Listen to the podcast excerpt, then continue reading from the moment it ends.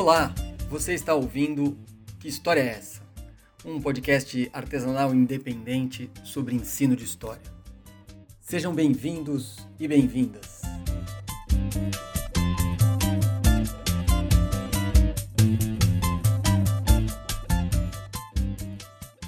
Esse é nosso primeiro episódio. Eu sou Maurício Cardoso. Esta semana quero apresentar para vocês algumas ideias que norteiam o pensamento de dois autores, Walter Benjamin e Josep Fontana. Não se trata de uma reflexão sobre teoria da história, nem pretendo propor um exame desses dois autores tão complexos. Teremos aqui três objetivos. Em primeiro lugar, entender aspectos centrais de duas concepções de história que me parecem podem nos ajudar a construir uma perspectiva inovadora para o ensino de história. Em segundo lugar, apontar algumas relações entre uma concepção de história e a prática em sala de aula. E, finalmente, questionar se é possível e desejável formular uma perspectiva de ensino de história radicalmente distinta das concepções dominantes. Para dar conta desses objetivos, pretendo apresentar uma análise dos textos selecionados, os dois aforismos do ensaio sobre o conceito de história, comentados por Michel Louis no livro Walter Benjamin, Aviso de Incêndio, publicado pela Boitempo em 2005, e o capítulo 14 e o epílogo do livro de José Fontana, chamado História, Análise do Passado e Projeto Social. Em seguida, confronto a reflexão desses autores com, os, com algumas considerações teóricas, extraídas de livros didáticos e que podem nos oferecer a distância entre as formulações teóricas e o papo pedagógico que circula no planejamento e na preparação das aulas de história. Por último, concluo essa edição com algumas provocações. Então, bora trabalhar. Articular o passado historicamente não significa conhecê-lo tal como ele propriamente foi.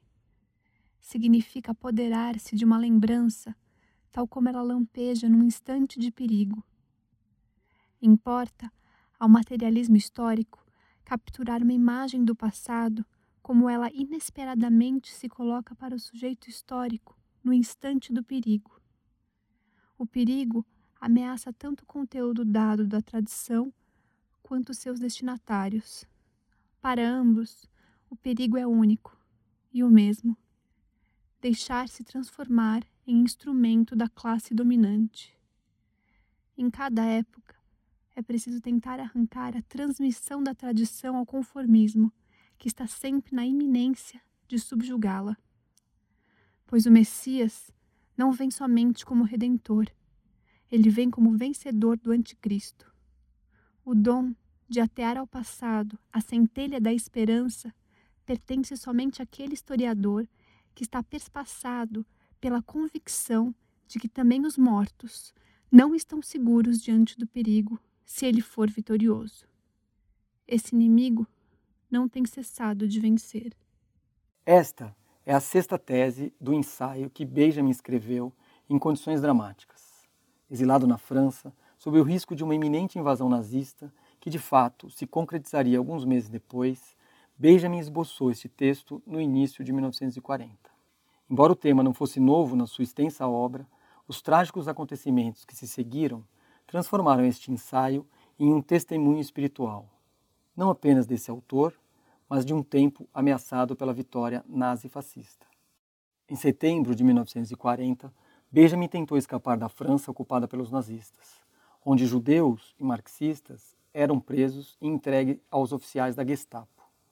Detido na fronteira espanhola, cometeu suicídio com uma overdose de morfina. Há muito que dizer sobre essa tese, como revela a interpretação de Michel Louis. A crítica à concepção historicista de Ranke, citada no início do texto, e as referências a figuras emblemáticas da teologia judaico-cristã, o Messias e o Anticristo, entre outros aspectos. Quero, no entanto, destacar o caráter propositivo da tese, isto é, a alusão a um programa ou a uma pauta para o historiador, pelo menos para o historiador inserido no materialismo. Ressalto assim três aspectos. Em primeiro lugar, nosso compromisso para arrancar a tradição do domínio do conformismo que tenta subjugá-la. Isso significa que existe uma tradição não conformista, isto é, uma tradição de lutas, de rebeldias, de resistência que precisa ser recuperada. Em outras palavras, É nosso trabalho retomar processos históricos que nos reconciliem com essa tradição não conformista, pois só assim evitamos que o passado seja silenciado sob o jugo da história contada pelas classes dominantes. Assim, quando falamos em nossas aulas da luta dos escravizados, das rebeliões dos excluídos, das revoltas que convulsionaram o Segundo Império e atualizamos essas narrativas, estamos nos conectando com essa tradição. Em segundo lugar, Benjamin pressupõe um vínculo potente entre passado e presente, pois, de um lado, é no perigo do tempo presente que narrativas e interpretações do passado podem desaparecer, e de outro, é a partir do presente que o historiador retoma criticamente o passado pelo exercício da interpretação. Benjamin afirma que é preciso, portanto, que o historiador desenvolva uma sensibilidade aguçada para reconhecer no contemporâneo o momento de perigo, o risco de sucumbir que remonta às experiências pretéritas. Em terceiro lugar, cabe ao historiador, marcado por essa conexão específica entre presente e passado, a tarefa de evocar a esperança vivida nas lutas pretéritas como alimento para as lutas políticas e sociais contemporâneas. Ele deve explicitar para o seu tempo que o anseio por um mundo mais justo e sem exploração tem longa tradição e inspirou combates de outros tempos. Em outras palavras, Benjamin nos ensina que a interpretação sobre o passado define os significados do tempo presente. Agora, vamos à nona tese do ensaio. Existe um quadro de Klee intitulado Ângelos Novos. Nele está representado um anjo que parece estar a ponto de afastar-se de algo em que crava o seu olhar. Seus olhos estão arregalados, sua boca está aberta e suas asas estão estiradas. O anjo da história tem de parecer assim. Ele tem seu rosto voltado para o passado. Onde uma cadeia de eventos aparece diante de nós, ele enxerga uma única catástrofe, que sem cessar amontoa escombros sobre escombros e os arremessa a seus pés. Ele bem que gostaria de demorar-se, de despertar os mortos e juntar os destroços. Mas o paraíso sopra uma tempestade que se maranhou em suas asas e é tão forte que o anjo não pode mais fechá-las. Essa tempestade o impele irresistivelmente para o futuro, para o qual dá as costas, enquanto o amontoado de escombros diante dele cresce até o céu. O que nós chamamos de progresso é essa tempestade. Essa é, sem dúvida, a tese mais famosa do ensaio e talvez um dos textos mais célebres do autor, graças ao seu poder de síntese e à imagem trágica e profundamente desesperadora da história. Um anjo com olhos fixos, arregalados e as asas estiradas, impelidas pelos ventos de uma tempestade. No entanto, apesar das infindáveis citações dessa tese nos mais diversos contextos, trata-se de uma alegoria complexa, enigmática e desafiadora que a análise de Michel Louis procura desvendar. Tratarei aqui apenas de alguns aspectos. Como em outros textos de Benjamin, sua concepção de história se afasta não apenas da perspectiva historicista, ao se opor ao conformismo, mas se afasta também de uma visão evolutiva, inclusive das teses racionalistas de Hegel, que via, sob as aparentes ruínas sem sentido da história, as guerras, a queda dos impérios, ele via a realização do espírito. Benjamin, ao contrário, reconhece o progresso como uma força destrutiva. Ele é a tempestade que impede o anjo da história de despertar os mortos e juntar os destroços. A história, isto é, o curso dos acontecimentos e ao mesmo tempo o sentido que damos a ele, é uma única e colossal catástrofe que envolve toda a humanidade. Há, no entanto, sinais de esperança e redenção pois o progresso não é o único vetor da história, embora lhe pareça o mais potente, porque é expressão demoníaca da modernidade ou, o que dá no mesmo, do capitalismo. Estes sinais de esperança atravessam a obra de Benjamin, ainda que não estejam presentes neste trecho do ensaio. Referem-se ao encontro entre a política revolucionária e a redenção messiânica, isto é, a convergência entre a libertação material e espiritual da humanidade. Na metáfora citada por Louis, Benjamin afirma que a humanidade é um trem, cujo itinerário foi traçado pelos trilhos de aço do progresso. As revoluções teriam o papel de puxar os freios de emergência e interromper seu curso vertiginoso. Portanto, Benjamin nos encoraja a acreditar em um futuro capaz de transformar as ruínas do passado em memória de todas as vítimas dessa catástrofe que serão redimidas por uma sociedade sem classes.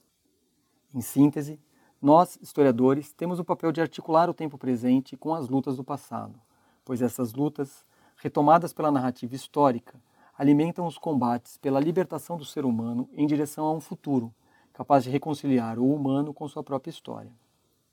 Vamos agora ao texto de José Fontana, História, Análise do Passado e Projeto Social, publicado originalmente em 1982 e lançado no Brasil em 1998. Fontana é um historiador catalão. Nasceu em Barcelona em 1931 e morreu em 2018. Defendeu em sua trajetória uma profunda articulação entre pesquisa e formação crítica das pessoas e afirmava, como sugere o título deste livro, que é papel do historiador colaborar efetivamente para um conhecimento do passado capaz de projetar uma sociedade melhor. No livro, Fontana parte de uma triste constatação. A disciplina de História, que deveria ter uma extraordinária importância na educação, é vista com enfado pelos estudantes.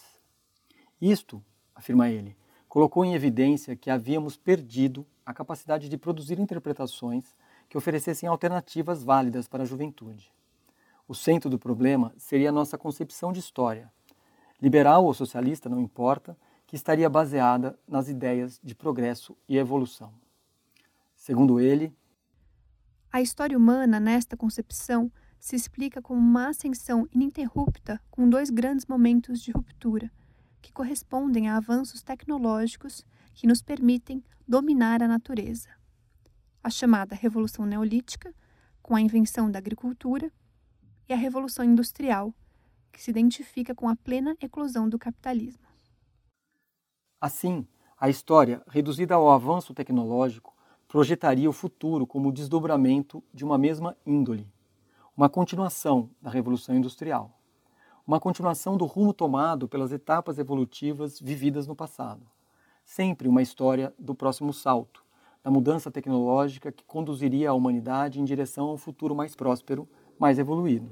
Fontana se opõe a essa concepção ao apresentar argumentos que contrariam a previsão de prosperidade universal das sociedades industriais. Ele destaca o aumento da fome e da desnutrição e a desigualdade global que se acentuou nos últimos 50 anos ao invés de ser reduzida com o crescimento da riqueza produzida no mundo. A incapacidade de produzir novos diagnósticos e projetos alternativos em diferentes espectros políticos seria resultado, afirma, de uma má compreensão do passado. Por isso, seria preciso uma análise das nossas visões do passado e uma redefinição das nossas investigações históricas. Entre as várias críticas sobre nossa compreensão do passado, destaco sua análise sobre a visão hegemônica da historiografia e do ensino de história, que considera o capitalismo como uma evolução econômica. Esse olhar, direcionado exclusivamente para o desenvolvimento das forças produtivas e, portanto, para os avanços tecnológicos, sugere que a humanidade estaria melhor daqui a 100, 200 anos e que as crises seriam naturalmente resolvidas. Assim, as barbáries políticas, as desigualdades sociais gritantes, e os desequilíbrios econômicos seriam vistos como anormalidades ou desvios no curso humano em direção ao progresso. Toda a concepção da história do capitalismo que não entenda que fatos como a Guerra do Vietnã, o apartheid, a escalada atômica ou o genocídio centro-americano, para citar só alguns exemplos de aberrações do nosso tempo, são manifestações normais e lógicas do sistema. É uma concepção insuficiente, equivocada. Fontana apresenta então os fundamentos de um programa intelectual que ele próprio expressou no seu percurso. Para este historiador catalão, devemos construir uma compreensão renovada do passado, com os instrumentos de análise do marxismo e que seja capaz de compreender corretamente o mundo de hoje para denunciar o que precisa ser mudado. Seria necessário escrever uma história do passado que nos conduza a outro futuro, onde possamos nos libertar das formas de exploração próprias do capitalismo. Esta história do passado deve integrar as lutas e aspirações dos homens no seu esforço de libertar-se das formas de dominação na história das sociedades humanas. A pesquisa histórica não seria, portanto, uma ciência, um corpo de conhecimentos e métodos cerrado e autossuficiente, que se cultiva para si mesmo, mas seria um instrumento para a tarefa da mudança social. A relação entre passado, presente e futuro deve estar assentada em outras bases, pois é preciso reinventar um futuro e, para isso, é fundamental recompor uma visão crítica do presente que nos ajude a lutar contra a degradação da natureza, o militarismo, a ameaça atômica, o racismo e tantos outros perigos. Para isso, ele sugere nosso trabalho é aprender como se formaram os mecanismos de exploração e como os homens e mulheres se organizaram para combatê-los. Precisamos escrever a história da luta pela satisfação das necessidades humanas, e não a história da economia ou do desenvolvimento. Nesta história renovada, entrariam os caminhos cortados, os programas fracassados, as derrotas e utopias sufocadas. Porque, diz ele, nada nos garante que o que triunfou foi sempre o melhor, o que conduziria na direção de um futuro desejável. Nessas experiências derrotadas, encontraríamos, portanto, outras expectativas de futuro, outras concepções de humanidade e outros saberes e conhecimentos perdidos. A tarefa do historiador seria, enfim, reinventar uma visão do passado, mas ele só teria êxito nesta empreitada se estiver envolvido com uma crítica do presente e se estiver engajado na invenção de outro futuro. Como se vê, os dois autores partilham certas concepções de base marxista. E, de certo modo, o texto de Fontana avança na definição do que estou chamando de um programa intelectual, que envolveria uma perspectiva teórica e um projeto de investigação histórica, já sugeridos por Benjamin. Assim, chegamos ao segundo objetivo desta conversa: as relações entre uma concepção de história e o trabalho do professor em sala de aula. Eu gostaria de convencê-los de que o professor de história que desenvolva sua atividade sem ter clareza sobre sua concepção de história, tende, naturalmente, a reproduzir certas concepções que circulam no mercado de ideias universitárias, capturando um pensamento aqui, uma formulação teórica colar. Então, vamos lá. O ponto de partida é, obviamente, que qualquer prática de ensino de uma determinada disciplina ou ciência pressupõe uma concepção de base, está sempre referida, ancorada a uma ou mais de uma teoria. Evidentemente, esta teoria de base não define sozinha os resultados do trabalho desse professor. Múltiplos aspectos convergem para que, ao final, seus alunos tenham aprendido as estratégias didáticas, as concepções pedagógicas, as relações humanas que este professor estabelece são igualmente fundamentais. Mesmo assim, a teoria que estrutura seu trabalho é, sem dúvida, aspecto central no processo formativo que este professor coloca em curso na sua sala de aula. Imaginemos a seguinte caricatura: um professor inspirado por Paulo Freire, cuja visão de história fosse de tradição positivista. Parece um exagero, certo? No entanto, veja o que acontece nos livros didáticos e na concepção geral que se construiu sobre o ensino de história. Na abertura do livro Estudar História, das origens do homem à era digital, a autora Patrícia Ramos Braik afirma que a escola tem o desafio de ajudar o aluno a ser sujeito e não objeto das novas tecnologias digitais. Na coleção Araribá Plus, da editora Moderna, vemos a seguinte explicação no primeiro capítulo do volume 6. É importante estudar os acontecimentos do passado porque aprendemos quais costumes e práticas dos modos de vida destes povos permanecem ainda hoje e quais mudaram. Conhecendo o passado, podemos explicar melhor o presente e planejar com mais clareza o futuro. Finalmente, o livro de Joel Esther Domingues, História em Documento, afirma: O estudo do passado deve estar articulado ao presente, ajudando-nos a refletir sobre, os, sobre as questões contemporâneas. E reitera que este livro foi escrito com o desejo de contribuir para a formação do pensamento analítico e crítico dos alunos. Selecionei essas citações nos livros que tem em casa mas certamente encontraria trechos equivalentes em outros livros. Elas têm uma perspectiva semelhante, oferecer um conhecimento que colabore com a vida do aluno. Uma espécie de conhecimento útil, seja para o pensamento crítico, para construir o futuro, etc. Mas elas têm pelo menos uma diferença significativa: a relação passado, presente futuro. Em um caso, fala-se que se deve estudar o passado para saber o que mudou e o que permaneceu. Em outro, Sugere-se que o presente suscita as reflexões sobre o passado. Nem sempre nesses livros está claro que a história nos ajuda a planejar o futuro.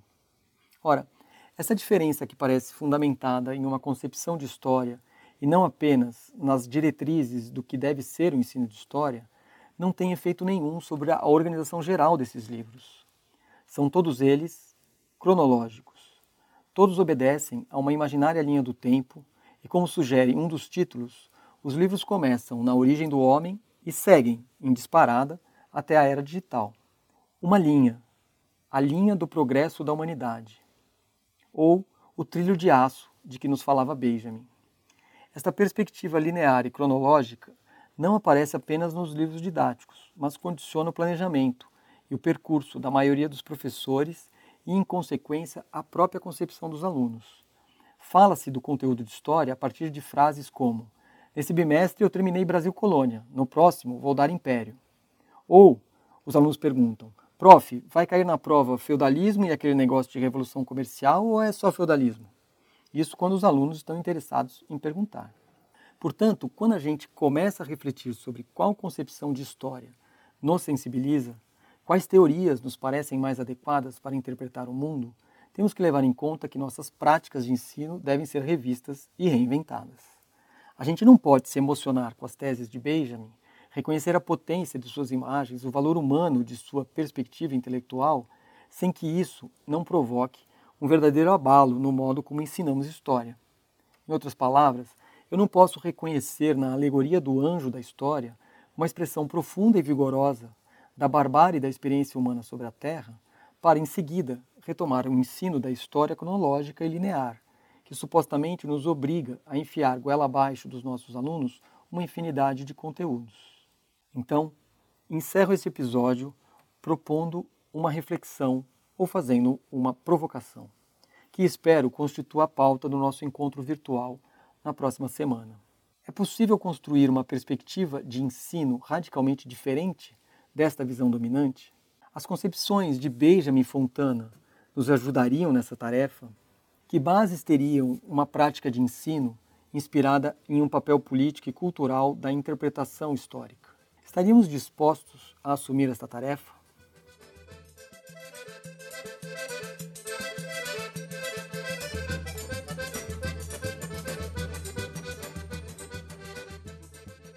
É isso aí.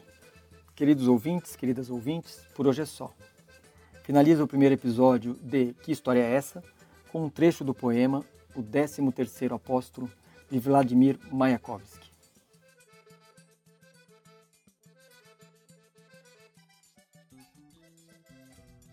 Eu, zombado pelas tribos de hoje, como grande e escabrosa anedota, vejo ali onde ninguém vê ali onde a vista se corta, veja marchar por cima do cume do tempo a cabeça de hordas famintas, o ano 16 coroado pelos espinhos da revolução. Eu sou para vós o profeta.